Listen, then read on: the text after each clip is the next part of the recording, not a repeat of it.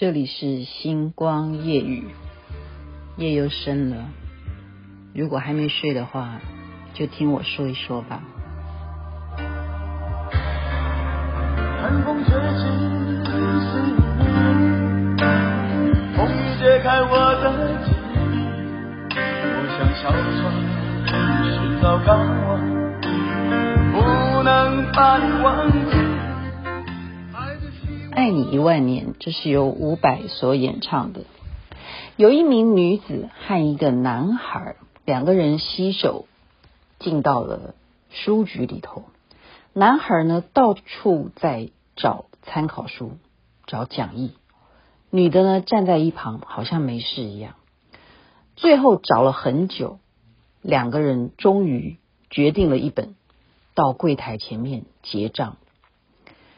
这时候的店员忽然在他的脑筋里头浮现了两个问题，就是这个女的和这个男孩是什么关系？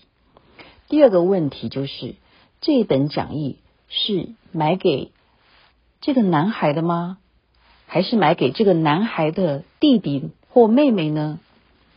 答案揭晓，这个书讲义呢是买给女的。然后这个女的是这个男孩的妈妈，这样听懂了吗？就是这本讲义是买给雅琪妹妹的。为什么会带着自己的孩子去书局买数学讲义？是买给妈妈的？天底下你们有听过这种笑话吗？这不是笑话，这是事实，这是真人真事。所以我刚刚是用倒叙法，让大家来动动脑。那么妈妈还得到了很多很多的教训，会走到书局去买讲义的这种田地，是因为她前面造恶多端。造恶多端，这不是这样讲了哈，我的意思是形容有多糟糕。上一回呢，孩子已经帮你好当教授了，当数学老师了，你已经报名上他的课了，可是母亲呢却没有写作业。台老师教的功课呢，完全十题里头没有做一题。然后他说：“好，现在要开始上课，那让我来看一下你上回的作业有没有写错。”结果妈妈交不出卷啊。然后我就说：“好，没关系，你让我给我十分钟，我现在就来写。”然后我要写的时候呢，啊，又。眼睛瞪来瞪去的，转来转去的，然后就用傻笑的这样看他说：“啊，我请问你一下，我可不可以先问一下啊？那个呃分数的加法，你上次讲那个口诀是呃嗯嗯，就开始想要跟老师啊能不能够套点交情了？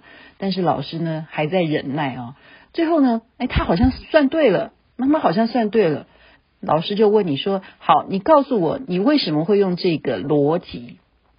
然后我怎么讲我都整理不出来，我想不出来这是什么逻辑。然后我就说我是用猜的，然后他就说你看你就是用小聪明嘛，你根本就不知道这个模式，这个演算的过程到底是用什么原理来的，所以不是每一个数学题都能够让你这样用蒙的啊，用猜的。用你的小聪明，好，等你遇到严重的题目一长串的时候，你还能用你的小聪明去造就吗？所以啦，他就是再来举例说，数学这件事情就好比打仗一样，会告诉你有很多很多的兵器，对不对？你要打对方，你可能使用的像矛啊、棍子啦、剑啦。枪啦，嗯，还有什么什么点点点啊，有很多种数学，就等于在告诉你有很多很多种武器。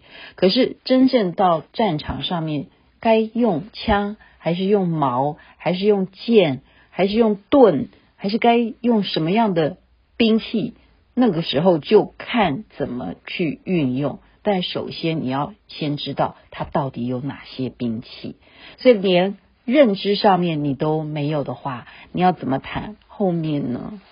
所以事情就是他帮我上课上到最后，他说你应该就是知道了道理之后，要努力的怎么样，拼命的练习。你一定要把什么基础打好，你一定要什么不能忘记这原来的根本。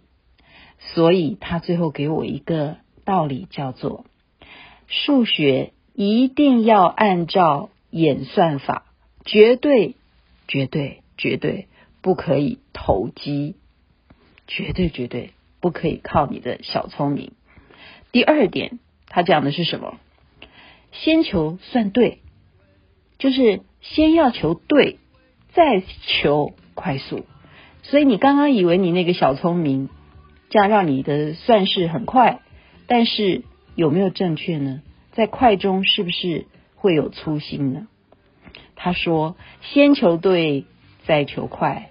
你如果犯了以上这些问题，终究有一天他会叫你还。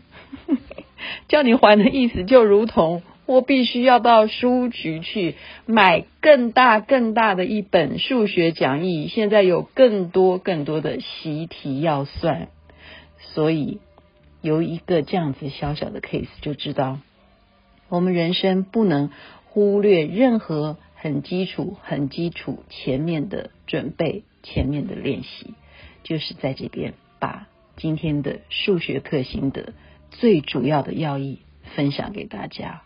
不是要算你爱我有多少年，要以一年也是要靠算算出来的。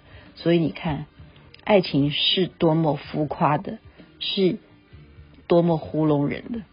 这首歌可以好好的来参考检讨一番，检讨我自己啦。OK，祝大家身体健康，万事如意。南无阿弥陀佛，南无观世音菩萨。这边晚安，那边早安。